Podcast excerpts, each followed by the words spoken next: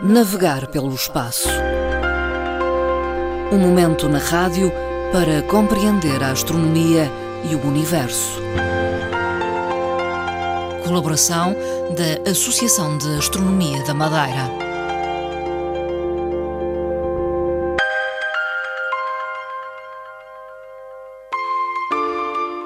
Conversamos eh, esta tarde com Fernando Góes, da Associação de Astronomia da Madeira. É presidente eh, desta associação e mensalmente está aqui para uma conversa em torno da eh, astronomia. Fernando Góes, muito boa tarde. Boa tarde, Dona Marta e caros ouvintes. Fernando Góes, hoje escolheu falar das missões espaciais e do futuro da humanidade. Hoje a nossa conversa reflete um bocadinho o pensamento dos astrónomos, essencialmente dos astrónomos e dos homens de hoje que trabalham com a astronomia.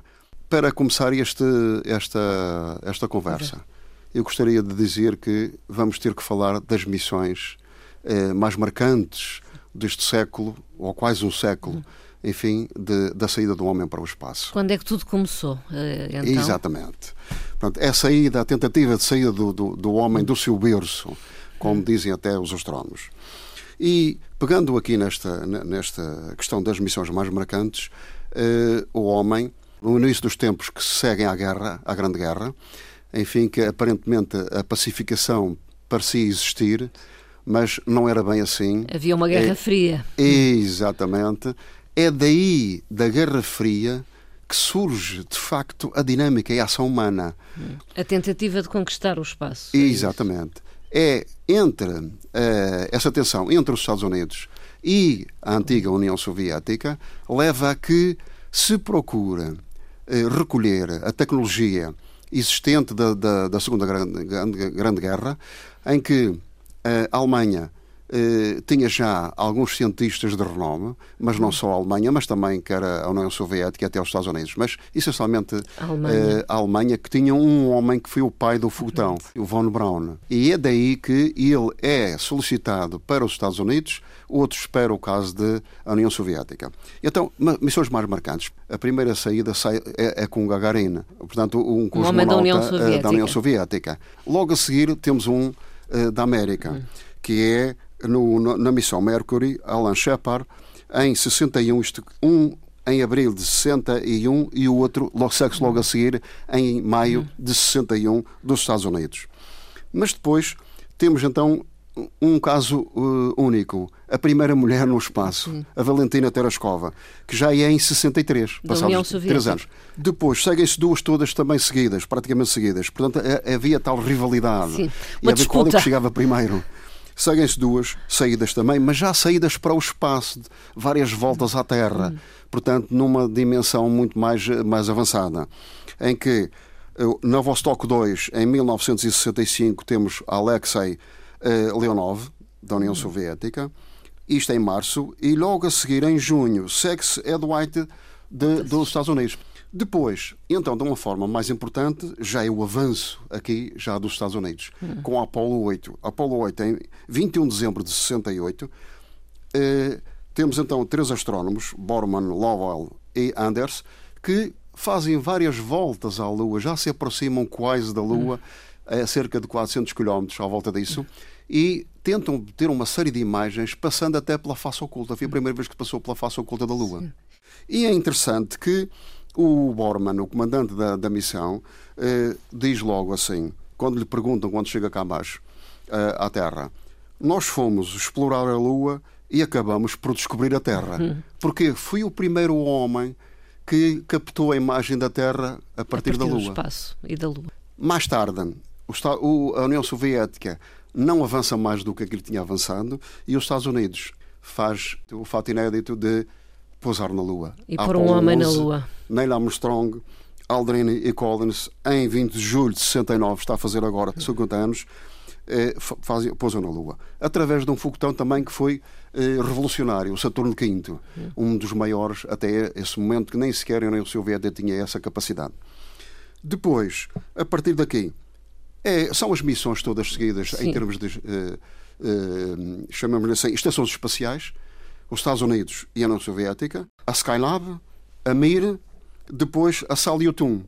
E mais recentemente, a Estação Espacial Internacional, uhum. que já é um, um, um, projeto conjunto de várias nações, incluindo os Estados Unidos e a União Soviética. Uhum. Todas essas uh, estações espaciais vieram, acabaram todas por terem problemas, dispêndio de muito dinheiro, custos financeiros elevados Sim. e acabaram por terem problemas técnicos. E esses problemas uhum. técnicos obrigaram a que elas viessem todas para a Terra. A partir daí, os uh, astrónomos voltam-se para as missões aos planetas. Hum. Missões aos planetas interiores, Mercúrio, Vênus, uh, Terra e Marte, e depois chamados Mariner, missões hum. Mariner, e depois todos os outros para além de Marte.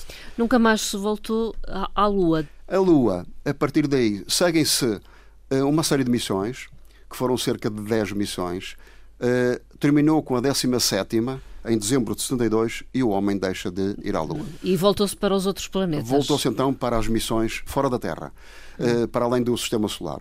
E, e, há uma série de missões extremamente importantes em que intervém uma série de astrónomos muito famosos, o caso de Carl Sagan, Voyager 1 e Voyager 2, em 77. Depois, eh, a sonda Giotto, em, que vai ao encontro do, do cometa Halley, eh, em 13 de março de 86 depois tudo subsequente, uma série delas, a New Horizons, que foi agora em 2015, que foi até Plutão. Portanto, voltando um bocadinho atrás, as, so as sondas de Voyager 1 e Voyager 2 já estão para além do final do sistema solar uhum. e, portanto, a tentarem sair fora da nossa área de influência, a influência solar, e, por sua vez, todas as outras missões muito importantes com os outros planetas. Depois já seguiu aqui uma sonda Rosetta que pôs num, num, num, num cometa, cometa o Churyumov, eh, em 2014. Uma sonda uh, japonesa que pousou também num asteroide. Uh, e depois todas as outras que seguiram para ver o que é que se passa com as luas de Saturno e os anéis, como é que isto se formou, que intrigou um bocado os astrónomos, e depois às luas de Júpiter, porque há luas que têm alguma capacidade, eventualmente já tinha sido até alertados, os drones alertados por isso, nas suas investigações, a capacidade de ter ou não ter vida, uhum. possibilidades de ter vida. O caso da Europa, o caso de uh, Ganymedes, etc. Mais tarde, há uma volta aqui, uma direção dos astrónomos para quê? Para o planeta Marte. A ver o que é que é possível em termos de Marte, da sua capacidade de abrigar humanos e de abrigar vida. E bem, isso tem a ver com a proximidade de Marte bem, à Terra? É muito mais próximo, como é natural. É, o máximo são 400 milhões de quilómetros, enquanto os outros são milhões e milhões de quilómetros, até bilhões de quilómetros. E então, quer a NASA, quer a ESA da União Europeia, quer Elon Musk, o hum. tal patrono da Rússia, tentam uh, captar as atenções sobre Marte. E uma das coisas que se coloca aqui é o que é que se pretende fazer hum. com Marte. Hum. Existe possibilidades de abrigar vida e de os humanos lá estarem ou não? Hum. Portanto, esta tal questão. Coloca-se a questão de se ter que escolher entre Lua e Marte em termos de investigação até Exa exatamente, e missões. Exatamente. Mas qualquer um deles, qualquer uhum. astro, são extremamente importantes. E o que é que uh, pensam aqui os astrónomos? Ora bem, a Lua é um sítio mais próximo de nós. Serve perfeitamente de uma base de estudos, uma base de estudos e de investigações para a permanência humana. Além da estação espacial, que já está testada, o homem pode, de facto, viver ali durante seis meses. Portanto, estar na Lua durante algum tempo, que, é, que são dois dias para lá chegar, é possível abrigar humanos, embora devidamente protegidos, porque a Lua não tem atmosfera. Mas tem condições para quê? Para, a partir da Lua, onde não existe atmosfera e onde os telescópios podem, telescópios e equipamentos hum. tecnológicos, podem ser uh, uh, criadas bases Fixados, para, a partir daí, se verificar melhor o que é que se passa com os outros planetas em termos de visibilidade e observação. Portanto, estas missões, sendo mais longas, podem passar da Estação Espacial Internacional para a Lua. Hum. E na Lua pode haver, inclusive, lançamento de missões para outros planetas, hum. no caso, por exemplo, para Marte, que é mais, que é mais distante. Hum. Mas como? Criando bases na Lua é diferente de criar bases na Estação Espacial Internacional. É preciso levar equipamentos muito pesados, mantimentos e outra tecnologia mais pesada que não é possível levar só num foguetão.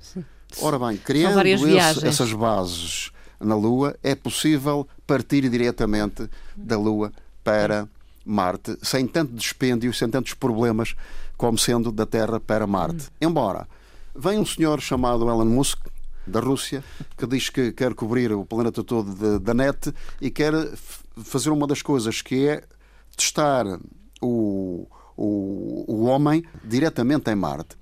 Mas isto não é assim tão simples, não é tão fácil. Marte tem um, um, problema que é aquele que nós todos já conhecemos, que é o problema da atmosfera, rarefeita. Não tem a gravidade que nós temos aqui assim.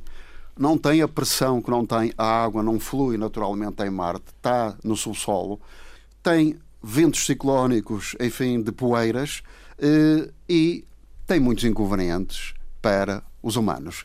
Uma, uma das outras coisas é que o homem, para permanecer num ambiente uh, marciano, tem que ter uma outra coisa, é a proteção, a radiação. A radiação é enorme uhum. e uh, isto é extremamente delicado e complexo para o, para o ser humano. Uhum. Bom, entre estas duas, Estação Espacial, Lua e Marte, haverá mais algum? É aí que sobressai o pensamento humano. Uhum. E temos então aqui algumas situações que é o caso de Einstein, Carl Sagan, Stephen Hawking e Neil deGrasse. Quando, quando lhe perguntaram uh, a cada um deles a opinião sobre o futuro da humanidade, o planeta e o futuro da humanidade, as respostas foram muito perentórias. Uhum. E dizia o Einstein: O futuro não me preocupa, uh, ele vem a seguir já. Mas se pensam na questão do mundo, eh, se querem extinguir a humanidade é fácil, é uma guerra, uma, uma, uma terceira guerra mundial nuclear. Entretanto, podem descer por outros processos. Esterilizem a superfície terrestre e destruam a atmosfera do nosso planeta. Ficaremos como Vênus ou então como um planetário sem vida. E então tudo se acaba aí. Entre isso, podem fazer uma outra coisa. Aventurem-se a fazer uma outra coisa aproveitem a energia dos buracos negros, porque aí conseguir-se viver durante séculos na Terra sem problemas alguns. Isto quanto ao pensamento de Einstein. Quanto ao Carl Sagan, bom, o Carl Sagan já mais recente, Sim. homem de pensamento mais recente, já tinha as preocupações com as quais nós tínhamos. O aquecimento global, eh, as alterações climáticas e eh, a robotização vai levar a que isto ameaça mais do que as guerras nucleares, dizia ele, muito preocupado. Portanto, há que a humanidade, neste momento, há que procurar outro local em alternativa, mas ele dizia em alternativa, ele não era muito perentório a dizer Sim. assim, saiam já. E então falava também em Marte, mas em Marte ele com muitas reservas dizia Sim. assim, bom, temos a solução de Marte, mas Marte suscita muitas dúvidas nós teríamos que viver ali como as tartarugas. Isto é, com umas antenas para a comunicação, teríamos o problema da distância, a comunicação com o planeta mãe e depois quase que rastejar por causa da pressão que não era condizente com a natureza humana. Entretanto, vem o Stephen Hawking. E o nosso Stephen Hawking já é muito mais radical.